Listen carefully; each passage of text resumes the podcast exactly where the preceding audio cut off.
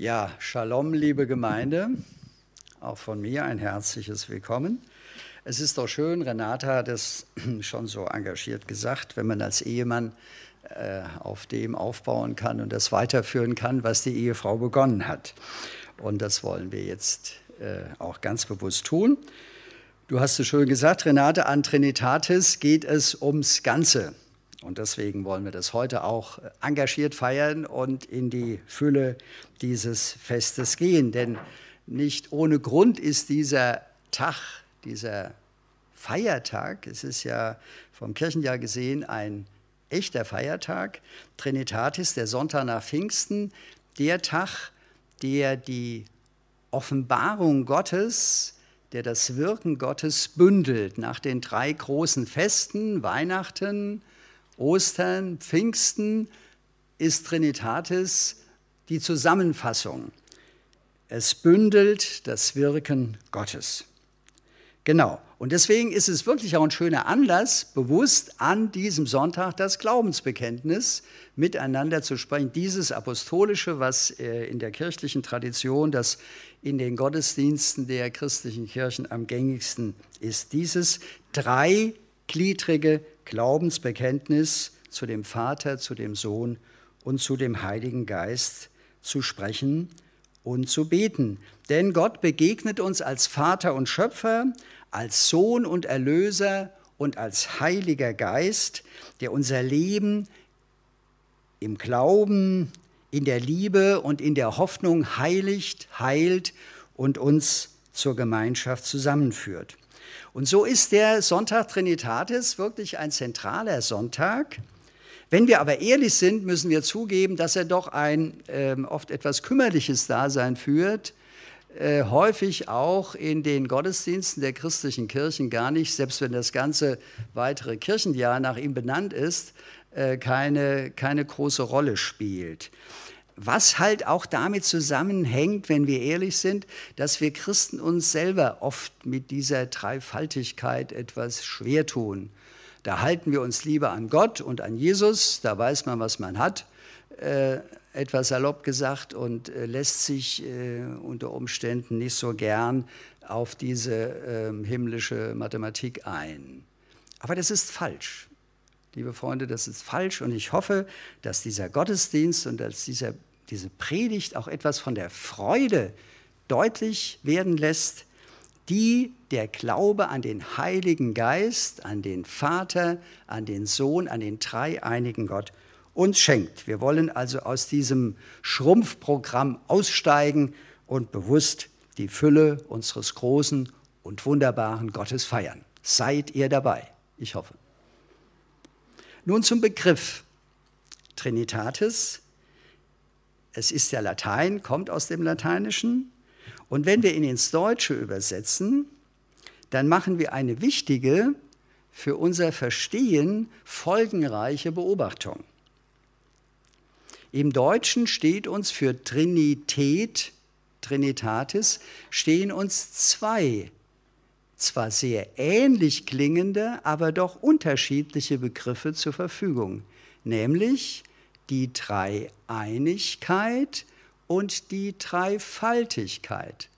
Das mag jetzt wie eine Wortglauberei äh, klingen äh, oder aussehen, weil es ja so fast das Gleiche zu sein scheint. Aber ich will eure Aufmerksamkeit doch bewusst auf diesen Unterschied richten. Denn diese Unterscheidung Dreieinigkeit und Dreifaltigkeit bringt einen Unterschied in der Richtung, sozusagen in der Bewegung Gottes mit sich. Beides hat dadurch eine jeweils andere Bedeutung, die aber ganz bewusst zusammengehören. Und das gilt es gerade an Trinitatis zu sehen. Bei der Dreieinigkeit geht die dreifache Bewegung nach innen zur Einheit hin. Vater, Sohn und Heiliger Geist sind ganz eins, ganz aufeinander gerichtet. Sie bewegen sich sozusagen ganz aufeinander zu. In der Dreieinigkeit sammelt sich diese dreifach göttliche Bewegung im Glutkern der Heiligkeit. der Heiligkeit des einen Gottes. Dieser heilige, dreieinige Gott steht uns Menschen in seiner Heiligkeit konfrontativ und gebietend gegenüber. Wir können im Grunde vor ihm nur erschüttert auf unsere Knie fallen und ergriffen, wenn wir überhaupt Worte Sprache finden, seine Heiligkeit, seine Majestät, seine Größe, seine Herrlichkeit anbetend verehren. Es gibt einige Anbetungslieder, die gehen in diese Richtung, viele gehen in die andere Richtung. Das ist die Dreieinigkeit. Bei der Dreifaltigkeit nun geht die dreifache göttliche Bewegung nach außen in die Entfaltung, wie das Wort treffend sagt. Es ist die Entfaltung Gottes zum Menschen, zu seiner Schöpfung hin.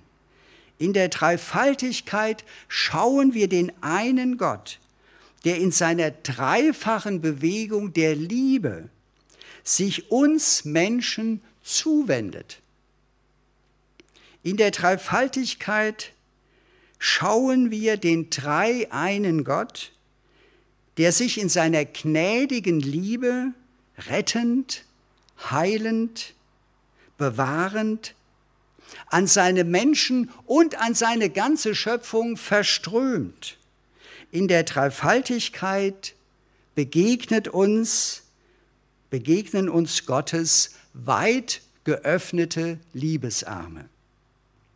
Und so kommen wir jetzt schon, liebe Freunde, zur aktuellen und zur zentralen Grundaussage dieses Sonntags, die zugleich eine zentrale Grundaussage unseres Glaubens ist. Es ist Gottes einzigartiges Programm. In der Dreieinigkeit erkennen wir die Heiligkeit des Dreieinen Gottes. Und in der Dreifaltigkeit erkennen wir die Liebe des Dreieinen Gottes. Unser Gott ist ein heiliger Gott und unser Gott ist ein liebender Gott. Beides gehört untrennbar zusammen. In diesen beiden Polen von Heiligkeit und Liebe begegnet uns der Herr. Und keiner der beiden Pole darf den anderen verdrängen.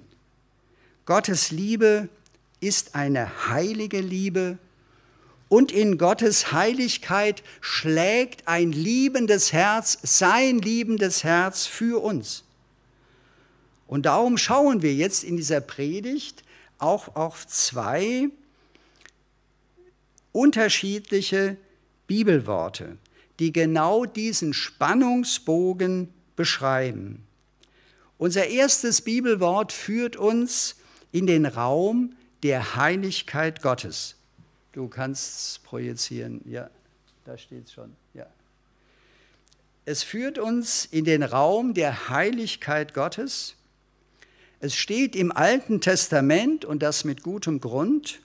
Es stammt aus der Berufungsgeschichte des Propheten Jesaja. Jesaja sieht den Herrn auf seinem erhabenen Thron sitzen der Saum seines Gewandes füllt den ganzen Tempel, dessen Schwellen bebend erzittern. Und der ganze Raum war voll Rauch und Feuer. Diesen heiligen Raum um den Thron Gottes erfüllen Seraphim, also mächtige, sechsflügelige Engelsgestalten, in dieser heiligen und erschütternden Atmosphäre der Gegenwart Gottes rufen diese starken Seraphim sich gegenseitig die Anbetung Gottes zu. Heilig, heilig, heilig ist der Herr, der Herr Zebaoth. Alle Lande sind seiner Ehre voll. Lest nochmal äh, in Ruhe diese Berufungsgeschichte nach am Beginn von Jesaja 6. Sie ist wirklich ergreifend. Dieses dreimal heilig der Anbetung durch die himmlischen Seraphim, wie es uns das Jesaja-Buch berichtet, ist der Inbegriff der Herrlichkeit und der Heiligkeit, der Größe und der Majestät, der geheimnisvollen und atemberaubenden Einzigartigkeit des dreieinigen Gottes, des mächtigen Herrn Sebaoth, Zebaoth, des Herrn der himmlischen Heerscharen. Diese dreimal heilig Anbetung aus dem Alten Testament wird im Neuen Testament, und zwar im letzten Buch der Bibel, in der Johannesoffenbarung, im vierten Kapitel, vor dem Thron Gottes erneut aufgenommen. Es ist wirklich hochinteressant, wenn man diesen wunderbaren Bogen sieht. Da wird diese dreimal heilig Anbetung Gottes aufgenommen, erneut aufgenommen und zur Vollendung geführt. Spüren und erkennen wir etwas von diesen Dimensionen der Heiligkeit Gottes? Können wir die Reaktion Jesajas nachvollziehen, wenn er tief erschrocken, tief erschüttert, ja spricht ist zu wenig, ruft, ausruft, wie mir ich vergehe, denn meine Augen haben den lebendigen Gott gesehen, den heiligen Herrn Zebaoth, den König. Diese Begegnung Jesajas mit der Heiligkeit Gottes zeigt uns auch erschütternd und schmerzhaft unsere wahre Situation. Wir Menschen sind Sünder. Wir Menschen passen als Sünder nicht zur Heiligkeit Gottes, weil wir das Gegenteil von heilig sind. Mit Gottes Heiligkeit, mit Gottes Licht konfrontiert, treten unsere Dunkelheiten schmerzhaft zutage. Wir Menschen können Gottes Heiligkeit und Gottes Klarheit, Gottes Licht von uns aus gar nicht ertragen. Denn vor ihm wird unsere Sünde, wird das Dunkle, wird das Verdorbene, Schmutzige, Unreine unseres Lebens offenbar. Wir können zwar versuchen, uns vor Gott zu verstecken, das ist ja auch eine häufige Form menschlicher Existenz. Wir können versuchen, Gott zu ignorieren. Das können wir versuchen. Damit unsere Sünde, damit das Dunkle, damit unsere Unreinheit verborgen bleibt. Aber wir schaden uns damit nur selbst, ja wir zerstören uns selbst. Nur wenn wir bereit sind, die Vergebung Gottes, die Entsühnung unserer Sünde zu empfangen. Bei Jesaja geschieht das, indem einer der Seraphim eine glühende Kohle vom Altar holt und seine Lippen berührt. Nur wenn wir bereit sind, diese Entsühnung durch Gottes Barmherzigkeit zu empfangen, dann können wir in sein Licht treten. Ja, durch das ehrliche Bekenntnis der Sünde und die dankbar empfangene Vergebung wird Gottes Heiligkeit groß und gut und richtig für uns. Sie wird zur Stärke, die vorher die große Erschütterung war, vor der wir zurückweichen mussten. Sie wird nun zur stärkenden Quelle unseres Lebens, zur Kraft der Befreiung aus den falschen Abhängigkeiten dieser Welt und zur tröstenden Gewissheit, dass unser heiliger, dreieiniger Gott der wahre Herr ist, der alle Machtansprüche dieser Welt besiegt und der wiederkommen wird mit Macht und Herrlichkeit in Gericht und Gnade. Verstehen wir, liebe Geschwister, wie wichtig die Heiligkeit Gottes für uns ist, damit wir in der Tiefe in die richtige und wahrhaftige Beziehung zu Gott kommen ja, ohne die Heiligkeit Gottes und dementsprechend auch unsere Heiligung können wir die Retterliebe Gottes gar nicht ernsthaft und ehrlich empfangen und im Glauben wertschätzen. Ohne eine Wiederentdeckung der Heiligkeit des dreieinigen Gottes und unserer Heiligung davon bin ich überzeugt, werden wir Christen in Deutschland und im westlichen Europa in den Herausforderungen untergehen, die auf uns zukommen werden. Ohne die Heiligkeit Gottes und ohne unsere Heiligung wird die Liebe Gottes banal und kraftlos. Seien wir doch ehrlich.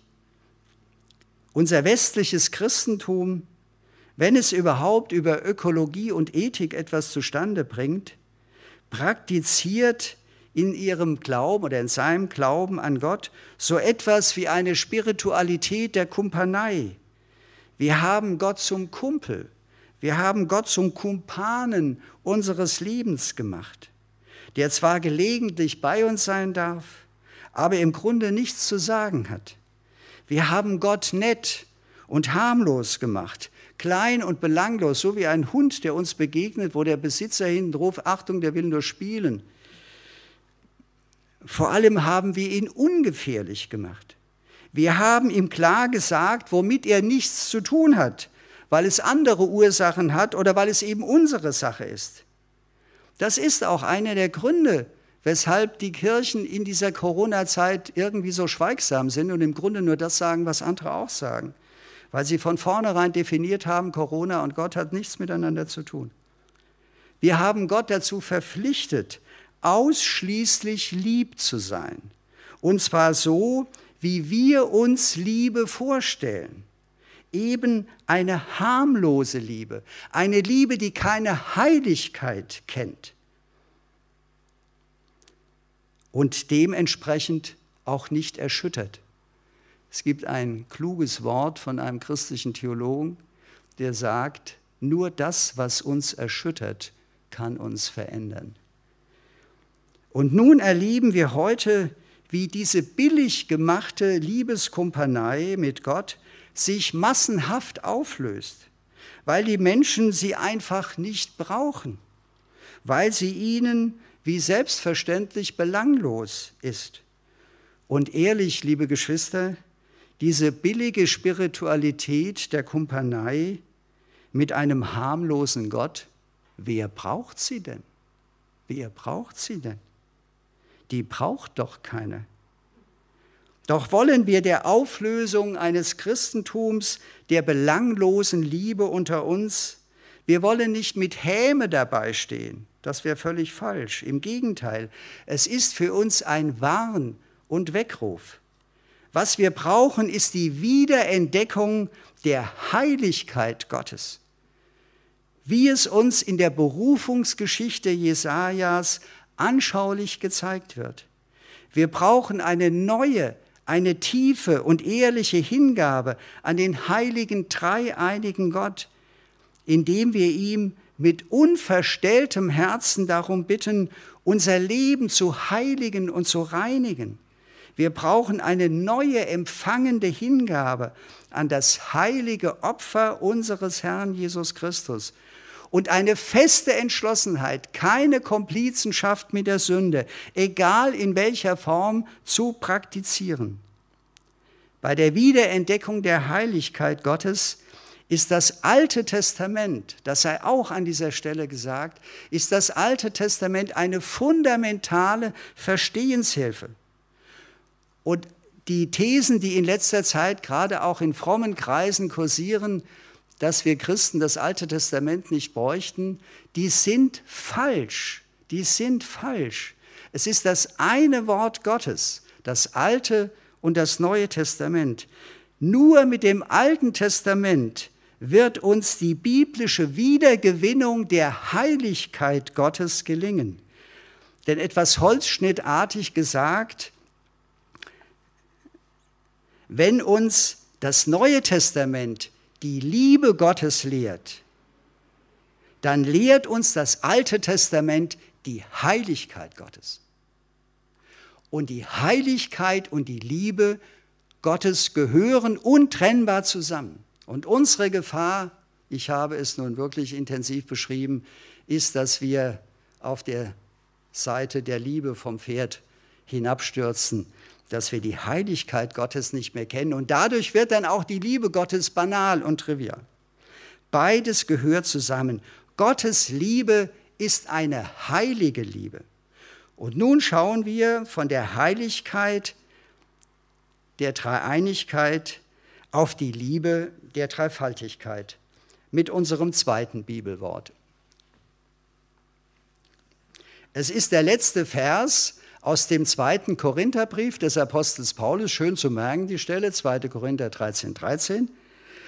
Es ist ein Brief, den, also er ist von Paulus und dieser Brief ist Paulus, dem Apostel Paulus, wahrhaft nicht leicht gefallen. Denn es gab in der Gemeinde, die er selber gegründet hat, es gab in dieser Gemeinde sehr unfaire Auseinandersetzungen und es gab hässlichen Streit. Also das gab es auch schon in Korinth. Und er selber war in diesen Streit mitverwickelt. Er ist nicht einfach nur als Schiedsrichter gekommen. Es ging auch um ihn. Umso beeindruckender, liebe Freunde, ist es, wie der Apostel am Ende dieses langen zweiten Korintherbriefes in diesem wunderbaren Vers noch einmal die ganze Botschaft des göttlichen Evangeliums als Gnade, als Liebe und als Gemeinschaft bündelt und sie in einer Mischung von Gebet und Segen seiner Gemeinde in Korinth vollmächtig zuspricht. Schauen wir uns dieses Bibelwort nun an. Der dreigliedrige Vers beginnt interessanterweise mit der Gnade unseres Herrn Jesus Christus und nicht wie das apostolische Glaubensbekenntnis, wir haben es ja gerade gesprochen, nicht wie das apostolische Glaubensbekenntnis mit Gott dem Vater. Warum? Paulus will kein Glaubensbekenntnis kirchlicher Rechtgläubigkeit formulieren. Das haben erst spätere Synoden und Konzilien praktiziert. Nein, Paulus will seiner Gemeinde die neues Leben schenkende Retterliebe Gottes machtvoll zurufen und verdeutlichen, damit die Korinther damals und wir heute unser Herz an den dreieinigen Gott hängen. Diese göttliche Retterliebe findet ihre Gestalt, ihre heilige Gestalt in der Gnade unseres Herrn Jesus Christus. Das ist entscheidend. Und darum beginnt Paulus mit ihr. Jesu Gnade ist Gottes Retterliebe in Aktion. Jesu Gnade ist Gottes Liebe in sichtbarer Aktion für uns. Jesu Weg in unsere Welt, seine Worte und Taten, seine Hingabe am Kreuz von Golgatha, seine siegreiche Auferstehung für uns, das ist seine Gnade. Das ist Liebe in Aktion, die rettende Heilstat des dreieinigen Gottes für uns. Und deshalb beginnt Paulus mit der Gnade des Herrn Jesus, der von sich selber sagt, der Menschensohn ist gekommen, zu suchen und retten, was verloren ist. Gott hat sich in seinem Sohn für das Heil von uns Menschen und für diese ganze Welt am Kreuz erniedrigt. Er ist hinabgestiegen in unsere Todeswelt und nimmt unsere Sünde auf sich. Er entsühnt uns.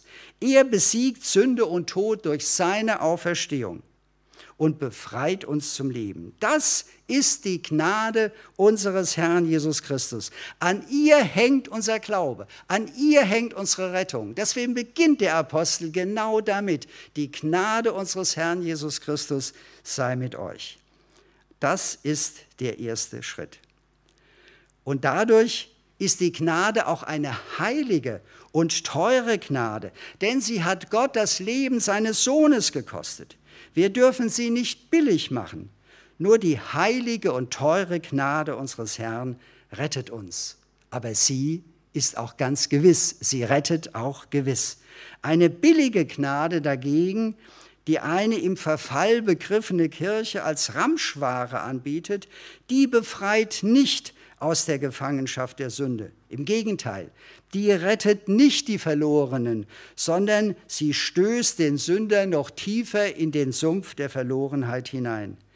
Dietrich Bonhoeffer hat vor über 80 Jahren in seiner ja, bewegenden Schrift Nachfolge schon mit prophetischer Klarheit gesagt, die billige Gnade ist der Todfeind der Kirche. Unser Kampf geht um die teure, um die heilige Gnade. Nun kommt als zweites Glied in unserem Bibelvers am Ende des zweiten Korintherbriefes die Liebe Gottes. Also hier, um nochmal schön auf den Schatz zu kommen, also das Kreuz haben wir jetzt sozusagen abgehandelt und jetzt kommt das Herz, völlig sachgemäß. Die Liebe Gottes. Das enthält jetzt natürlich keine Wertigkeit, so als ob die Gnade wichtiger wäre als die Liebe. Die Gnade ist die Liebe Gottes in rettender, in sichtbarer Aktion in der Person Jesu.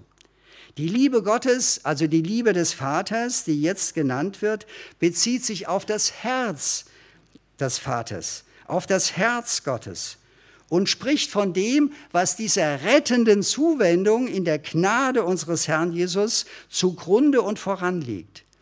Die Liebe Gottes des Vaters ist der innerste, der heiligste Kern, der den dreieinigen Gott zusammenhält und zusammenführt.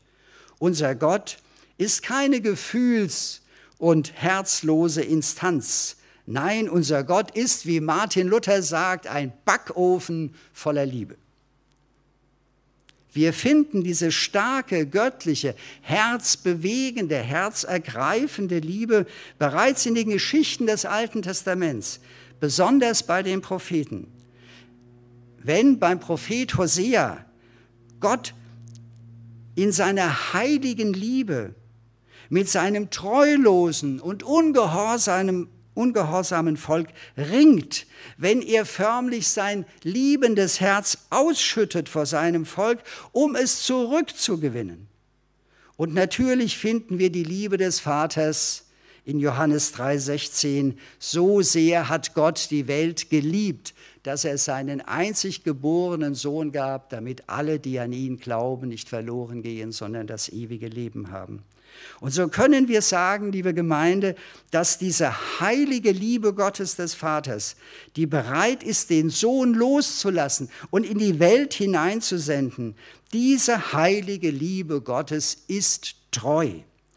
Die Liebe, die treu ist, die Liebe, auf die Verlass ist und die Treue, die in Zeit und Ewigkeit ihr Wort hält eben ihr Wort nicht bricht, diese heilige und treue Liebe ist das Herz unseres Gottes, das Fundament der Dreieinigkeit und der Dreifaltigkeit. Und darum glauben wir mitten in einer treulosen Welt und bekennen es, unser heiliger Gott ist treu. Und nun zum Schluss den dritten Teil in unserem konzentrierten Segensgruß. Jetzt wird die Gabe des Heiligen Geistes genannt als der Geist der Gemeinschaft. Das ist wichtig für uns, weil wir oft den Heiligen Geist mit der Kraft, mit der Power, mit der Dynamis identifizieren. Das ist auch richtig, gewiss, aber es ist nicht alles. Es gehört wesentlich zum Heiligen Geist auch dieser Aspekt der Gemeinschaft. Und im Glaubensbekenntnis, das wir vorhin gesprochen haben, wird der Heilige Geist ja auch unter diesem Aspekt der Gemeinschaft. Ich glaube an den Heiligen Geist, die heilige christliche Kirche, Gemeinschaft der Heiligen. Also wird der Heilige Geist auch unter diesem Aspekt der Gemeinschaft besonders ausgedrückt. Durch den Heiligen Geist stellt die Liebe Gottes Gemeinschaft her. Das ist gerade in unseren individualistischen und distanzierten Zeiten eine ganz wichtige Wirkweise Gottes. Ein kluger Bibelausleger, liebe Freunde, hat diese Gemeinschaft des Heiligen Geistes präzisiert und hat sie beteiligende Gemeinschaft genannt. So stellt der Heilige Geist Gemeinschaft zwischen Gott und Mensch her, indem er Gottes Wirken an unserem Leben beteiligt und indem er uns an Gottes Wirken, an seinem Wort, an seinen Absichten, an seinen Plänen und natürlich an seiner Gemeinde beteiligt. Wir sehen, und das ist sehr wichtig, der Heilige Geist schafft unsere gläubige Gemeinschaft mit dem Vater und dem Sohn, denn unser Glaube ist Beziehung. Und zum anderen schafft der Heilige Geist der Geist der beteiligenden Gemeinschaft, unsere Beziehungen untereinander. Der Heilige Geist freut sich, wenn wir uns verstehen. Und er fördert das Verstehen. Er vitalisiert unsere Liebesfähigkeit und unsere Vergebungsbereitschaft. Denn dauerhaftes Verstehen ist ohne Vergebung nicht möglich. Das weiß jedes Ehepaar. Er ermutigt uns, Beziehung in ehrlicher Fairness und in verlässlicher Treue zu leben. Und darum gibt es zwei Gemeinschaftsformen, die dem Heiligen Geist heute ganz besonders wichtig sind, aber es schon immer wichtig waren, aber uns muss es heute besonders gesagt werden. Das ist zum einen die leibliche Familie.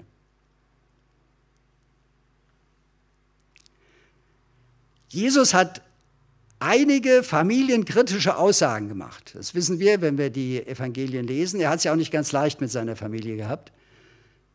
Aber wenn wir die Gesamtbotschaft des Neuen Testamentes uns klar machen, nirgendwo haben die Christen ihre gläubigen Mitchristen aufgefordert, ihre ungläubigen Familien zu verlassen. Das ist ein ganz wichtiges Element. Das unterscheidet Kirche von Sekte. Sekte ruft ihr die Gläubigen auf, die sollen also dann alles hinter sich lassen und die Ungläubigen, egal ob sie Familie sind oder nicht, äh, verlassen. Das ist falsch. Gott stellt uns durch den Heiligen Geist in unsere leibliche Familie, gerade auch wenn wir als Christen da die Einzigen sind. Also, der Heilige Geist liebt die leibliche Familie und fördert die Liebe in ihr. Und die andere Familie, die andere Gemeinschaftsform natürlich, ist unsere geistliche Familie, unsere Gemeinde. Hier in diesen beiden Familien liebt es der Heilige Geist ganz besonders, tätig zu sein, zu wirken und beteiligende Gemeinschaft zu bilden. So, jetzt machen wir hier Schluss, damit ihr von der Fülle des dreieinigen Gottes nicht erschlagen werdet.